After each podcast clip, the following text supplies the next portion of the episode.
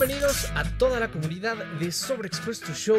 Estoy muy contento de que me acompañen porque sí, así es, lo logramos. Sobreexpuesto Show ha logrado traspasar las barreras de México con esto de la internet porque el día de hoy tengo un invitado que nos ha acompañado desde que somos pequeños en una serie emblemática y bueno, no muchas otras más, pero tiene un personaje que ahorita que lo escuchen reír, se van a dar su vida, va a pasar por todos sus ojos porque tiene una risa tan emblemática con un personaje tan emblemático entre muchos que ha hecho. Él es nada más y nada menos. Y nos ponemos de pie, por favor, para recibir a Rubén León. Un aplauso, por favor. Buenas noches amigos, soy el Guasón, la prueba viviente de que no hay que estar loco para animar este programa, pero como ayuda. Hola, ¿cómo están amigos? Gracias, buenas noches. ¿Qué tal, mi querido Rubén? ¿Cómo andas? Estoy muy bien, excelente. Aquí, muy emocionado, muy motivado, con ganas de compartir con ustedes cualquier pregunta, cualquier cosa, vivir momentos extraordinarios de ustedes y por supuesto que de mi carrera. Claro que sí, así es. Y recuerden que todos los que nos estén viendo en Facebook y en YouTube nos pueden dejar sus preguntas en la cajita de los comentarios y podremos ir comentando. Pero mira, ahorita nos están poniendo en redes, mi querísimo Rubén. ¿Cómo fue que decidiste empezar en este mundo de la actuada, de, trabajar con tu voz? ¿Cómo estuvo eso? Bueno, digamos que eso es, eh, fue parte de, de, mi trabajo integral como actor de teatro, como actor de, la escena, del cine. Y eh, el, el trabajo orgánico de la voz es algo fundamental y que siempre tiene que estar en constante proceso de estudio, de mejora, de cuidado, de conocer nuevas técnicas, de conocerse internamente. Y el mundo del doblaje, pues, eh, me permitió esa rama en ese árbol que iba yo sembrando y, y, regando todo el tiempo en 1988. Y fue cuando yo entro al mundo del doblaje, en este fascinante mundo que realmente me atrevería a decir que casi que me roba de las tablas, de los escenarios de Venezuela, porque más tiempo llevo doblando que en el mundo del teatro. Un buen actor de doblaje primero debe ser evidentemente un actor de teatro o de cine. Bueno, mira, eh, hemos, eh, hemos tenido aquí en, el staff de actores a muchos eh, artistas, porque realmente es un arte el que lo ejecute y el que lo alcance y conozca y valorice el grado de importancia de esta postproducción, que no son actores de teatro. Eh, sin embargo, trabajan muy bien su órgano fonador, conocen muy bien lo que es la interpretación, eh, son personas maduras, con alta sensibilidad, que, bueno, manejan las emociones, eh, tienen una muy buena lectura, una buena narrativa, y pues han funcionado. Pero realmente, si me pones a, a escoger a mí como director de casting, definitivamente creo que el 100% eh, serían actores que vengan del mundo de las tablas. Ok. Oye, y, como director de casting, ¿qué es lo más difícil que, te ha que has tratado de encontrar o de decirle a las personas cuando hacen un casting? ¿Qué es lo que más se les complica? Bueno, mira, eh, eh, hay fenómenos, no sé cómo ocurre allá en tu país, pero acá hay muchos jóvenes, muy jóvenes, que han tenido como inspiración algunos otros actores que tenemos más trayectoria, pero algunos no han entendido muy bien eso. ¿A qué me refiero? Y ya respondo tu pregunta, lo del casting. Que de pronto, digamos que eh, han idealizado la forma correcta, sobre todo en la parte de acento neutro, a como lo hace Abraham, ¿verdad? Entonces, de pronto, Pepe eh, intenta imitar a Abraham. Entonces aparece la figura de imitadores excelentes imitadores de Abraham. De, de pronto, aparte de Pepe, está Pedro y está Julio, que también imitan a Abraham. Entonces, cuando viene el momento del casting, te encuentras que todos hablan igualito y que no tienen la capacidad de Abraham, porque Abraham está formado realmente en las tablas y eso es lo importante. Entonces, cuando ocurre el momento del casting, se encuentran primero con esa disyuntiva, que no saben a cuál escoger porque todos hablan igual. A quién entregarle personajes porque no están preparados quizás para interpretar y caracterizar todos los roles que exija el guion. Entonces, es muy difícil ser un director de casting. No me imagino cómo ha de ser el director del actor. Oye, eso es más complicado, ¿eh? Sacarle las mañas y ese tipo de cosas. Entonces acá ha ocurrido mucho eso, claro, con muchas excepciones. hay chicos maravillosos que nos sorprenden y, nos emocionan y nos enternecen. Pero eso es en el caso del casting. Es muy complicado, de verdad, eh, entregar un rol a chicos, a jóvenes. Claro, porque creo que ahorita está pasando mucho el fenómeno del fandom, ¿no? Que mucha gente se hace muy popular en TikTok por replicar a lo mejor algo que ya está doblado, ¿no? Pero no se, no se dan cuenta que pues a lo mejor en fandom pues, estás en tu casita, lo puedes editar, te puedes tardar el tiempo que quieras y cuando estás en, en, la trill pues tiene que quedar lo más rápido posible, tienes al ingeniero de audio, está el director, hay, hay que seguir una línea y con, con esta trayectoria tan amplia que has tenido, ¿qué crees que sea lo más difícil al momento de doblar? Sincronizar los labios, entrar en el personaje. ¿Qué, ¿Para ti qué es lo más difícil? Bueno, mira, te lo digo desde el punto de vista de lo que ya he, de lo que he vivido en 33 años em, estando en este mundo del doblaje. Yo creo que lo más complicado es lograr respirar con el personaje, en el caso de live action. Yo creo que ese es uno de los grandes secretos, o por lo menos el que a mí me ha funcionado. Si tú logras con el personaje humano, ¿no? No hablamos de cómic ahorita de animados, sino el humano, eh, respirar con el actor original, es muy posible que eh, la credibilidad en el espectador sea total. Por supuesto, tiene que haber buena dicción, buena interpretación de los estados de ánimo, de las situaciones, eh, de las ironías, tragedias, los géneros teatrales, ¿no? Este, y por supuesto, el acento neutro y la parte técnica que es el lip sync y la sincronía. Pero yo he aprendido que lo más complicado es lograr respirar con el actor original eh, y darle esa gran verdad de que existe y que padece. Cuando el actor original se ahoga, no tienes que trucarlo, porque si tomas la misma cantidad de aire que él y estás muy concentrado en sus ojos, en su respiración, te vas a ahogar idénticamente porque eres un humano. Y la voz se va a quebrar natural, sin necesidad de que tengas que sobreactuar momentos. Si, si toses, puedes procurar la trampa de, de, sentir la necesidad de toser y no que se sienta falso. Eso para mí sería lo más complicado. Eh, siempre ha sido complicado, Abraham, el no saber qué es lo que vas a grabar.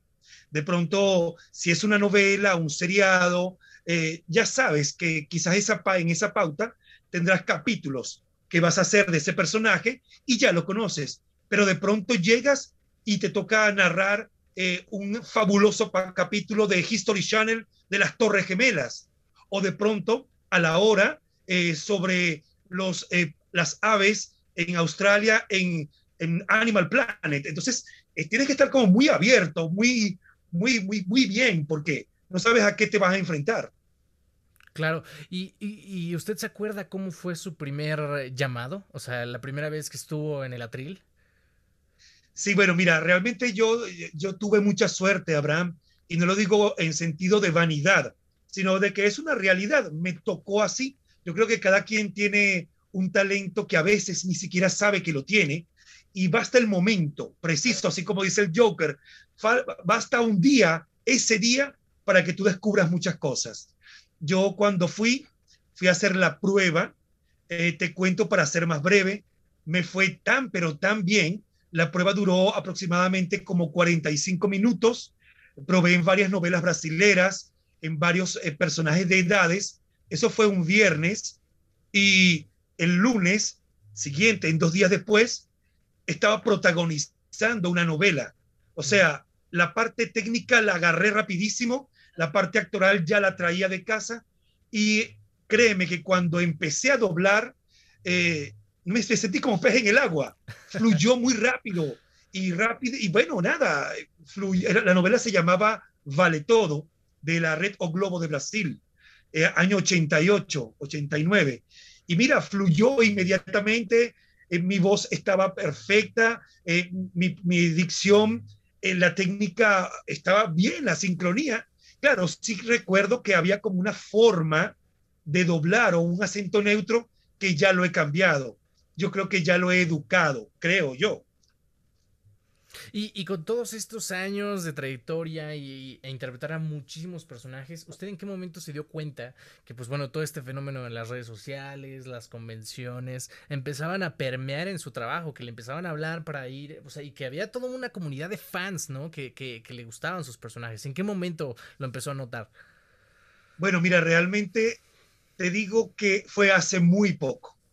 De verdad que esto ha sido muy anónimo, muy, muy anónimo en Venezuela eh, por lo menos como hasta el 2003, 2000, mentira, dos, sí, 2013, 2012, todavía era muy anónimo. En una oportunidad se hizo una convención acá que se llamó Avalancha, donde estuvo presente eh, Mario Castañeda y creo que el señor Humberto Vélez. Eso fue la locura en Caracas. Después apareció la Caracas Comic Con, la franquicia pero aún no éramos conocidos afuera. Yo creo que todo esto del Internet, de, la, de las redes, Facebook sobre todo, eh, fue realmente un trampolín para que hubiese finalmente una comunicación. Apenas en 2015 fue cuando yo empiezo a viajar, o sea, hace cinco años y medio, empiezo a viajar eh, siendo la primera vitrina Oaxaca en México. Después de esa vez de Oaxaca, México, yo creo que he estado en más estados de México tantas veces que aquí en Venezuela. Wow. ¿Y, ¿Y, cómo ha notado pues este el cariño del público de allá en su país, acá? ¿Usted qué, qué lugar cree que eh, empieza a tener este, como le llamaban acá en México, los mineros del arte, ¿no? Que muchas veces no se conocía las voces y ahora que ya con las redes sociales ya... A mí me encanta que ya tengan este reconocimiento, esta exposición y que ya ahora se convierte eh, en, un, en algo redituable también para ustedes, porque eh, quiero preguntarte algo, ¿qué tan cierto es que antes se pagaba mejor el doblaje que ahora? ¿Eso es cierto? ¿Eso es verdad? ¿Eso es un mito? No, no, yo pienso que no, no es no es verdad viéndolo así.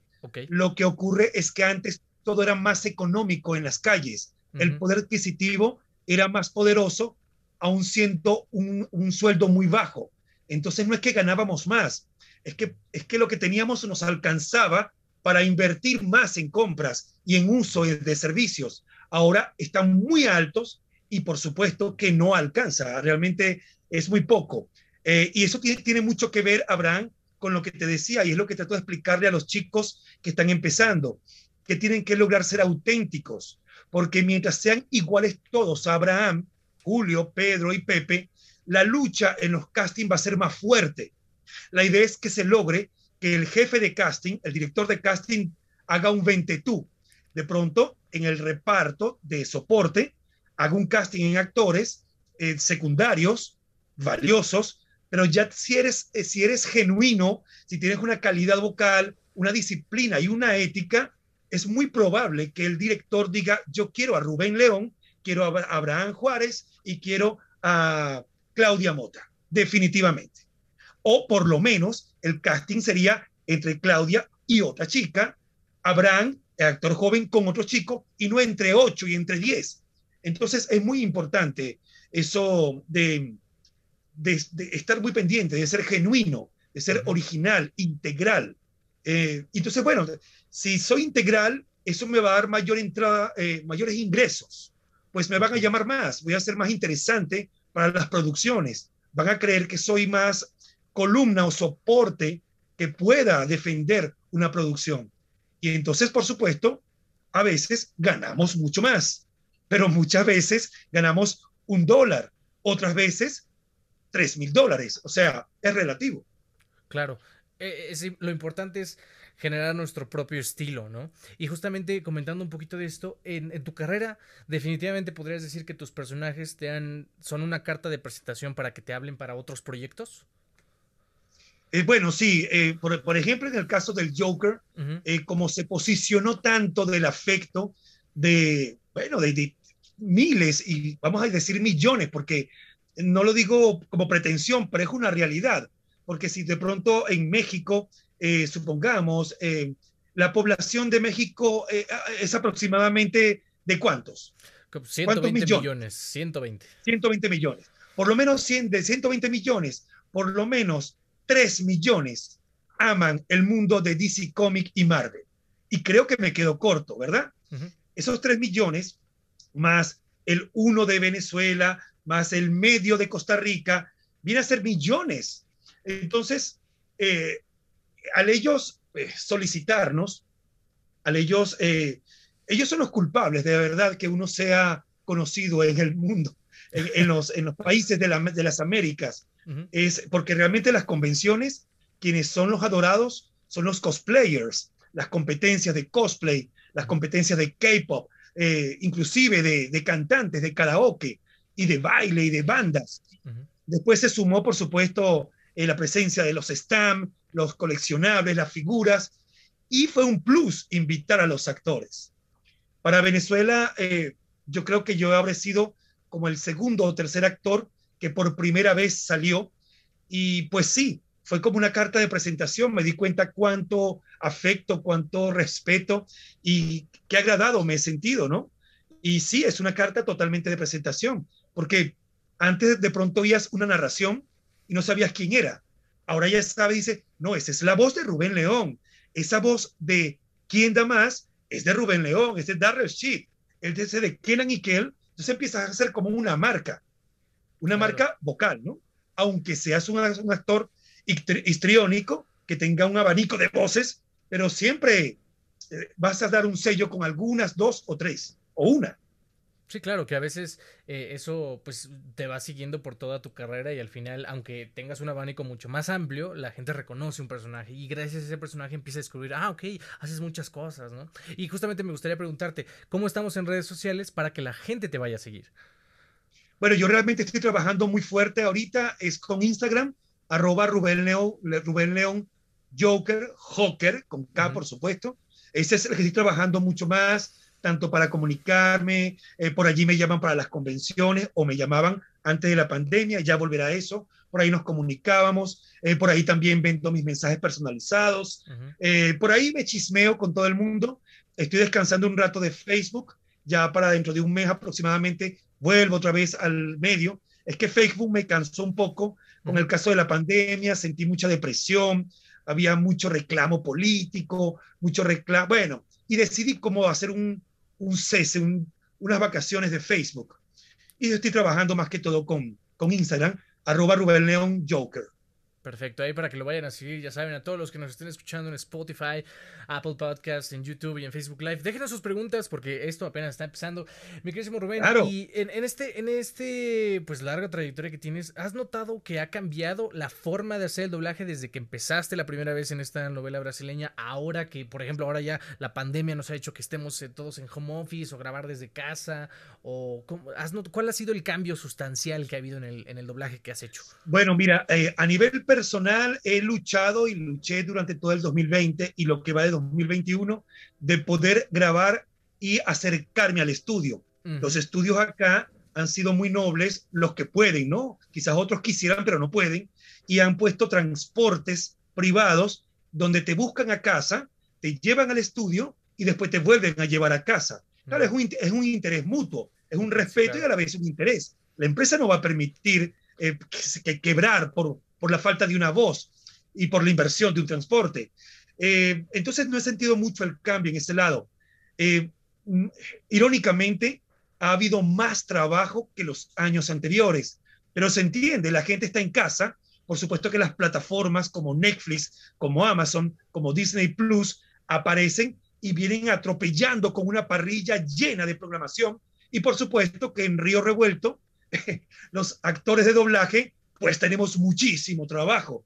No, nunca antes estaban acá novelas eh, coreanas, eh, turcas, ahora hay muchas, hay de todos lados, de Eslovenia, de checas, de todos lados hay novelas. Y aquí estamos, no da el tiempo. Y por la parte personal, este, he aprendido mucho, eh, Abraham, este, he estado trabajando mucho en mi dicción, he estado trabajando mucho en, en la comprensión bien clara y veraz la N, de la M, que ya hace tiempo estaba superado, pero a mí me encanta seguir apasionado estudiando, estudiando la D final, estudiando las respiraciones, como te dije, eh, estudiando los planos, eh, que aunque lo hagan en mezcla, en la edición, y pongan las voces, el que está allá y el que está aquí en el primer plano. Yo también lo voy trabajando sin necesidad de alejarme o de ponerme, o sea, yo voy buscando como registros de, de volúmenes y proyección. Y bueno, nada, apasionado siempre en el mundo de la actuación. Qué bueno, mi querísimo Rubén, eso es lo importante, porque si esta pandemia, el que diga que está bien, miente, no le hagan caso. O sea, obviamente podemos estar mejor, pero hay que, hay que poder, hay que encontrar la felicidad en las pequeñas cosas, ¿a poco no? Eh, ese es el, chiste, ¿no? Y conociendo un poquito más lado menos expuesto de mi querísimo Rubén, eh, algo que pregunta mucho la gente y ahorita lo estoy viendo en los comentarios, para ti, ¿qué significa el personaje de Joker? Ok, el Joker me ha significado em, eh, entender la palabra tolerancia. Creo que he sido, eh, siempre he sido bastante apacible, bastante controlado. Por supuesto que, bueno, muchas personas nos pasa, puede ser explosivo en cualquier momento y puedes inclusive atemorizar con tu explosión, pero siempre hay un control de fondo. Pero he aprendido a nivel conceptual y lo he probado a nivel práctico eh, lo que es la tolerancia, lo que es la comprensión de lo que es bueno y lo que es malo. Es tan relativo ahora, ¿no? Eso me ha enseñado el Joker, me ha enseñado una, una controversia muy clara entre lo que es la ética y lo que es la moral. Un par de, de flagelos literarios que siempre nos ha traído tantas dudas, que es moral y que es ético, porque eh, el, el, Joker me ha enseñado que la, bueno, la ética en sí es el, compromiso y la disciplina que tienes ante un compromiso. Es la forma en que lo abordas, es el cumplimiento correcto y exacto. Es lo que tú prometes cumplir. Eso es tener ética, es eh, obedecer y es mm, respetar.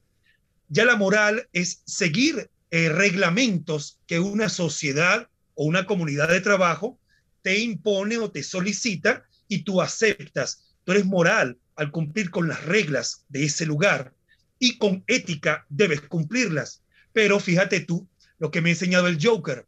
Un francotirador eh, se alimenta muy bien, se despierta temprano, hace ejercicios, estudia matemática, física, química y su meta es asesinar a alguien, que es algo inmoral. Entonces, es cuando tú tienes que entender desde qué punto de vista eh, se es bueno y se es malo.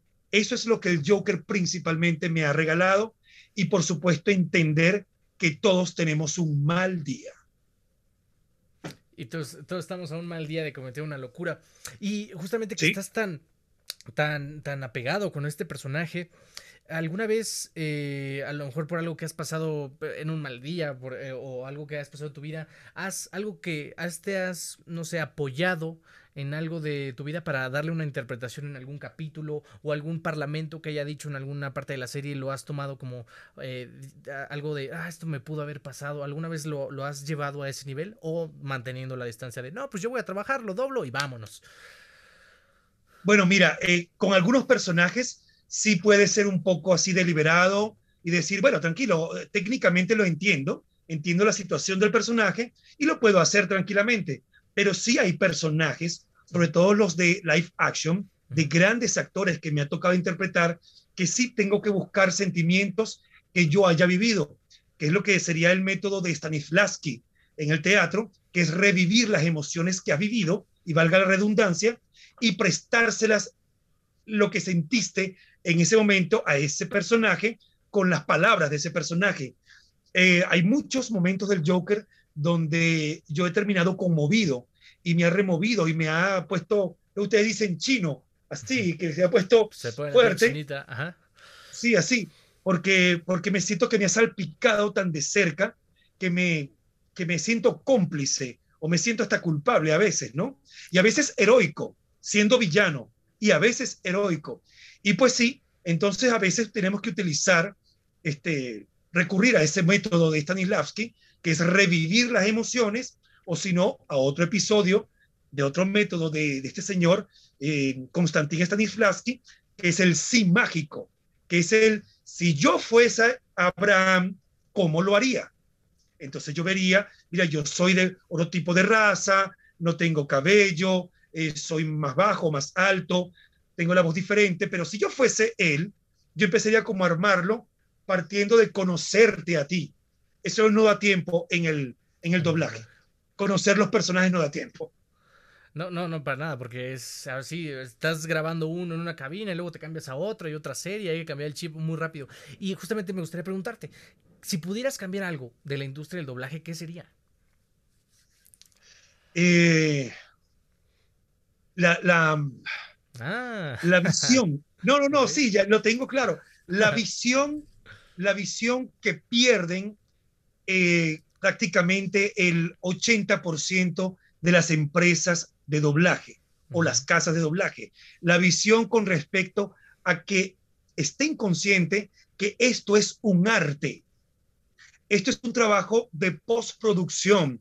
Esto es un eh, brazo que se extiende a otros países de una obra original, en un idioma original. O sea, pero esto viene envuelto con mucho arte. No todo es cash, moneda, rápido, fuerza, vamos, dale, fuera, entre el otro. Eh. No, me parece muy bien. Hay que trabajar la, la, la productividad. Es importantísimo. Eso es buenísimo. Eso mantiene a la casa llena de clientes porque tienen capacidad de entrega rápida. Pero eso cambiaría. La visión que entiendan que es como un centro cultural donde convergen muchos artistas. Por ende, la selección del entrante debe ser bastante eh, regia, bastante fuerte, bastante de mucha filigrana. ¿Me explico? Sí, claro, porque al final con tu trabajo, pues estás tocando el corazón de las personas y, a lo mejor no sabes cómo puede repercutir alguna frase tuya o algún, o algún momento en el que escuchen tu voz.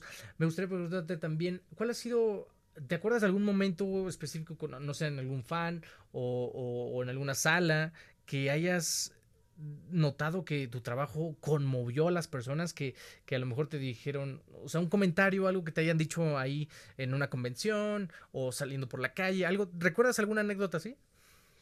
Sí, bueno, mira, lo, he vivido en varios, varios, eh, en varios teatros de operaciones. Lo he vivido en el estudio. He tenido momentos que me he conmovido, que he solicitado, por favor, que me permitan un pequeño eh, cese, un pequeño recreo para poder tragar fuerte y entender y poder interpretar y viceversa. he logrado eh, conmover a mis compañeros y viceversa también. Me han silenciado, me han sentido, me han hecho sentir con un respeto hacia ellos inmenso. Pero sí hay, hay operadores, eh, editores o ingenieros que se quedan mudos porque se sorprenden mucho, porque, y, uno dice, si lo convencía él que trabaja eso todos los días, esto va a quedar en la televisión, buenísimo. En la calle, bueno, mira, este regalo de poder conocer México eh, en tantos estados, tantas veces, bueno, Perú, parte de Centroamérica, eh, Chile, Colombia, casi todos los países de las Américas, y encontrarme y darme un abrazo con la gente que te ha visto desde pequeño, realmente, y que lloran y se ponen nerviosos y tiemblan. No creas que uno, como un patán, abraza y dice chao. No, no, no, no, uno también tiembla. Cuando se, se viene acercando alguien a ti y viene llorando, temblando, es inevitable que uno también llore y que uno mm. tiemble porque estamos hablando de sentimiento. Es lo que yo te di, lo que tú me das. Eh, es increíble, es, eso es inenarrable. Yo me imagino que los personajes, los artistas que trabajan para niños, pero ya son eh, de escenarios, pues, o sea, de show grandes, ¿no? los que trabajan con clown, todo eso, eh, debe ser más fuerte, o, o, personajes de la gran pop, así como Madonna, Ricky Martin, eh, Chayanne, ¿no? Ese, ese furor. Pero es muy cómico porque en, nuestro mundo geek, uno a veces resulta ser esos grandes artistas pop, porque se deliran, mueren, se alegran con una firma, con un beso, con un abrazo, con una foto. Y es, mira, yo cuando vuelvo de las giras, vuelvo destruido porque de tanto eh, gemir, de tanto llorar, de tanto hacer puchero, de, de, sonreír de verdad, de, uy, no, es muy fuerte, te vas cargado de mucha energía hermosa. Wow, miren nada más, por favor. Todos los que nos estén viendo ahí en casita, un aplauso, por favor, en este momento. Ahorita los ponemos en la Gracias. ¿Cómo no? Eh, este, también eh, con esto que comentabas que has tenido, ahorita nos decías al principio del programa que para poderlo doblar un muy buen live action, pues hay que centrarse mucho en la respiración. Pero a ti qué te gusta doblar más, live action o, animación, caricaturas? Bueno, me gusta más live action. Siento que, que el compromiso se me hace, en mi caso como actor, a otros pensarán diferente, se me hace más de mayor interés. Pero como ironías de la vida, los que han tenido mayor impacto son los animados. Los animados, claro, así es. Ahí está. Eh, antes de que nos despidamos, mi querido Rubén, eh, ¿qué, es lo que más te gusta de tu trabajo?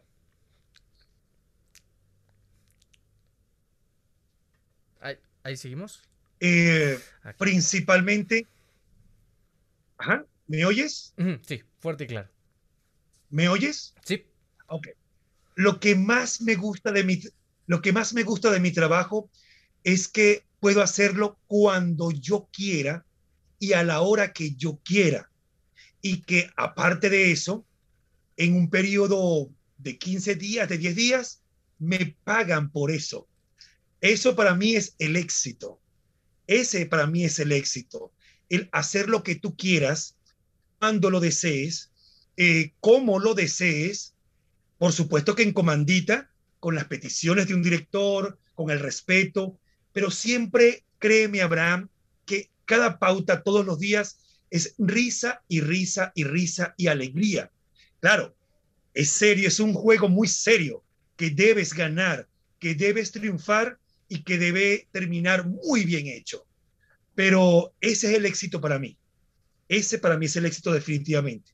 Que aparte de todo eso que disfruto y que hago como quiero, obtengo de ello ingreso y puedo tener una calidad de vida respetable no soy de clase alta, ya ni de clase media, todo es muy complicado, pero vivo tan feliz y por supuesto deseo lo que muchos, quizás un, lugar un poco más espacioso, eh, con una habitación más, eh, para hacer mi estudio privado, pero no soy de muchos deseos pomposos, ni tampoco en la gastronomía. Deseo comer bien, pasarla bien, una cerveza helada, estar con mi esposa, que es una primera actriz, estar con mi hija, que es una creciente y sé que va a ser también una gran actriz. Y bueno, soy, vengo de familia de teatreros, papá, mamá, hermanos, todos nos llaman los leones. Wow, qué bonita. Mira, y aquí desde los estudios de Sobre Expreso Show de México para el Mundo también te deseamos lo mejor, mi queridísimo Rubén. Y cuando vengas y se acabe la pandemia, esa cerveza helada, te lo firmo, te nos la vamos a estar tomando en los estudios. ¿Cómo ves? Bueno, mira, te puedo decir que las he probado todas, para no nombrar marcas en tu, en tu, en tu espacio, este, pero las he probado todas. Me gustan más las rubias que las ah, oscuras. Ok. Me refiero a la cerveza. claro, claro. Sí, aquí nada fuera de contexto. Nada fuera de contexto. Así, Mira, así... Allá, a mí, la gastronomía de ustedes de México, eh, ay, la disfruto, no sabes cuánto. He probado, creo que casi todo, ¿no? lo que, lo que pueda estar más a la mano. Eh, chile en nogada, varios tipos de mole, quesadillas de, flor de calabaza, he probado flautas, eh, pozole rojo, de, todo, eh, arrachera, al pastor, hasta pizzas arrachera, a la arrachera. Bueno, es que te ayudas. Mira, creo que he probado mucho, mucho y me encanta me encanta. Para mí es un segundo país que para mí es fácil poder vivir allá. Me, fascina. Ustedes como personas son amabilísimos, son bellas personas. Las damas son preciosas, femeninas, divinas y a la vez luchadoras y emprendedoras. Sostienen un hogar. Esa cosa que dicen del machismo lo hay en todas las Américas y a veces también en Europa y se quedan callados, ¿no? y hasta más terribles pueden ser, porque ellos también juegan con, la, con, el, el incesto y demás. Pero acá sí hay patanes, pero no hay mucho hombre que respeta a las damas. Les tienen miedo más bien. Son maravillosas. Claro, ahí está. Para todas las chicas que nos estén escuchando. Eh, y, también, ¿ya probaste los chapulines? Probé, mira, allá eh, probé los chapulines grandes y pequeños. Allá en México probé eh, víbora rebanada en, en, ¿cómo se llama? En medallones de víbora asada. Probé en, una, en, una, casi pegado ya en Texas, casi cerca de Texas, probé esa víbora, probé a Pumba, ¿sabes? El, el, animal del Rey León, el, eh, el váquiro, el, ¿cómo le llaman? El jabalí. El, jabalí, ajá. Probé el jabalí, probé también, claro, todo esto sin saber, me engañaron. Me llevaron a un restaurante y me dieron a probar todo y después me dijeron que era. Ahí probé jabalí, probé la víbora, probé un chango, probé tarántulas en las patas. Eh, y bueno, nada, he probado, yo creo que he probado todo. No, pues nos vamos a ir por, por, un pulque, a ver si ese también ya lo probaste. También lo probé para sentirme mejor en el estómago. Probé, eh, ¿cómo se llama? El mezcal fabuloso, la crema de mezcal, el tequila. Mira, yo creo que yo he ido a México, puede pasar las 30 veces. A lo mejor un poquito menos, pero creo que no. He ido muchas veces, desde, el, desde 2015 hasta el 2020, que lo último fue esto. En Bad Fest, en, en Ciudad de México, fue la última convención el 16 de febrero y me regalaron, es raro, esta, este reconocimiento. Y después de eso empezó la pandemia al mes siguiente. Qué mala onda, pero bueno, ya estamos viendo ahora sí que la luz al final del túnel. Aquí en México siempre será tu casa. Toda la comunidad del doblaje y del voiceover te queremos mucho. Te lo extiendo como mexicano. Y aquí en Sobreexpuesto Show estoy muy contento de que nos hayas acompañado y nos hayas regalado un poquito de tu tiempo. Antes de que nos despidamos, eh, la pregunta que le da el sentido a este programa. Rubén León, ¿cómo te describes en una palabra? Eh, ahí sí tienes que darle un tiempito para ver en una palabra. Eh, alegría. Alegría, ahí está, un aplauso, por favor, en serio. Total. Eh, tienes una pasión por cómo comentas tu trabajo, por lo feliz que se te ve, eso en serio me llena de mucha justa alegría, porque conocer a una persona con tu trayectoria y que con tantos años le sigue apasionando lo que hace y es feliz, eso nos inspira a todas las generaciones para poder eh, pues trabajar en lo que nos gusta, ¿no? Y, y ser felices, ¿no? ¿Qué opinas? Y tú también eres actor, ¿no? De doblaje. Sí, sí, pero pues, ¿cómo me voy a presentar acá con el... al lado del maestro? Yo apenas estoy empezando, pero sí, soy actor. Ah, empecé con teatro, justamente, hago cine y apenas estoy en... Bueno, no sé cómo le llaman allá en Venezuela, pero acá con los ambientes. Voy así de, hola señor, aquí está el café, vamos empezando. Pero sí, justamente, sí lo soy, entonces Me, me, encanta conocer... No, sí, yo... Dígame, dígame. No, no, que yo te... Em, cuando nos, nos conocimos, nos contactamos, no sé por qué, que, que fue por Instagram, logré ver en tus fotografías algunos momentos en set de cine, ¿no? Trabajando. Y ahí me di cuenta que sí estabas involucrado con el mundo de los cortometrajes, mediometrajes. Eh, me pareció estupendo y creo que has estado involucrado en cortometrajes que han sido merecedores de premios a nivel internacional, ¿correcto? Sí, así es. Perfecto buenísimo, qué, qué, qué, qué, honor también, pues que tú me entrevistes y que podamos compartir estas carreras, quizás con una trayectoria más larga que la, que la tuya ahorita, ahorita, pero eso no quiere decir que sepa más que tú. Hay cosas que de seguro tú sabes que me darías, bueno, un paseo por las nubes, enseñándome. Eh, no sé, por ejemplo, yo en el mundo de la parte técnica nunca me he involucrado, eh, no porque me cueste tanto, sino porque me gusta que cada quien tenga su espacio.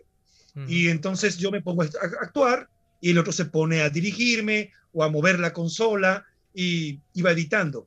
Y me encanta, de verdad, ha sido fabuloso esta, esta, esta entrevista contigo. Muchísimas gracias, de verdad. No, eh, fabuloso me siento yo por haberte conocido, aunque sea online, pero créeme que cuando vengas acá a México, la, la, ya van a estar los estudios, ya seguramente no va a haber pandemia. Y eso de irnos por el pool, que vamos a hacer una muestra gastronómica. Ahora sí, para que. Eh, ¿Perdón? ¿Y dónde, dónde están ustedes ahorita? ¿De, dónde estamos hablando? Desde ¿De qué ciudad? Yo, desde el Estado de México, que está al lado de la Ciudad de México, pero eh, allá por allá vamos a tenerlos, no sé, por, por Bellas Artes, por ahí nos podríamos ver. ¿sabes? Más o menos por allá. No sé si ah, te has visitado Bellas Artes. Hay un restaurante que me fascina allá en Ciudad de México que es, que es una franquicia que se llama, creo que se llama la casa, la casa de, La casa de, Rubén, Toño. casa de Toño, Ajá. la casa de Toño. Ok. El, el, el, el pozole de allí es la locura, lo máximo. La horchata es lo máximo. Eh, ahorita no sé cómo le vamos a hacer, déjame le mando un mensaje a toda la producción porque lo, lo voy a decir en, en el programa, en vivo.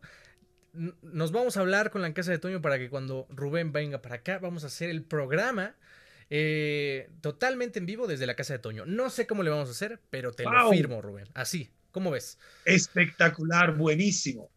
De igual manera, eh, eh, para el año que viene, eh, ya me han estado llamando de México, que están preparándose, por lo menos para llevar actores internacionales de afuera. Ya sé que se han hecho pequeñas convenciones donde he visto que ha estado mi gran amigo Andrés Gutiérrez, que hace a Thor. Vi también en una oportunidad, creo que a, a Monterrey o, o León fue el amigo René García, se acercó por allá, una convención muy bien cuidada, la gente. Entonces ya me están llamando.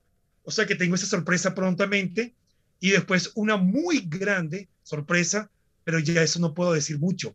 Y eso la sabrán allá en la Ciudad de México. Va, qué perfecto. Pues ahí está. Eh, en serio, muchísimas gracias por tu tiempo, mi querísimo Rubén.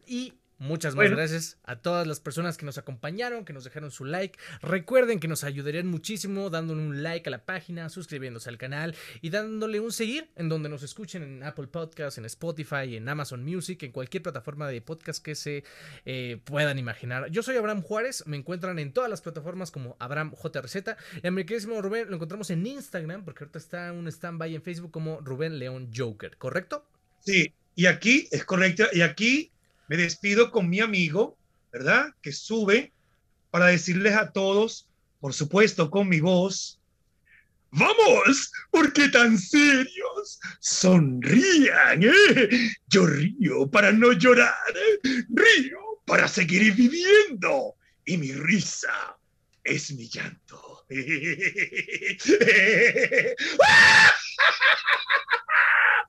Adiós amigos, realmente ha sido una noche de inmenso placer. Muchísimas gracias, Abraham Juárez, y es una deuda. Nos veremos o en el Estado de México o tú vas a Ciudad de México y allí nos damos el abrazo y hacemos una segunda edición en vivo y directo. Está firmadísimo. Muchas gracias. Hasta la próxima.